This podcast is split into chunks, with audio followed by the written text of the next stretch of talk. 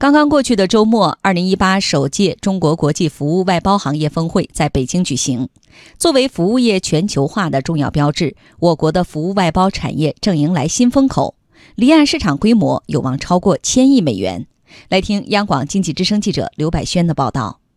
服务外包指的是企业把原本由自身提供的非核心业务流程剥离出来，外包给专业服务提供商。最为常见的就是呼叫中心项目。根据国际服务外包产业发展“十三五”规划，到二零二零年，我国企业承接离岸服务外包合同执行金额超过一千亿美元，年均增长达到百分之十以上。在这样的产业新风口下，首届中国国际服务外包行业峰会在北京举行。中国电子商务协会国际服务外包标准委员会也同时宣布成立。工业和信息化部信息中心总工程师童晓明在现场说：“我国的服务外包产业正在加速产能升级。”去年咱们新增服务外包企业达四千多家，服务外包企业队伍的这个持续壮大，企业竞争力更加显著提升，企业平均合同签约金额与前一年相比增长百分之十左右，企业从最初的简单的人力外包啊向解决方案去转变。然而不容忽视的是，国际服务外包产业如今还面临着贸易保护主义抬头、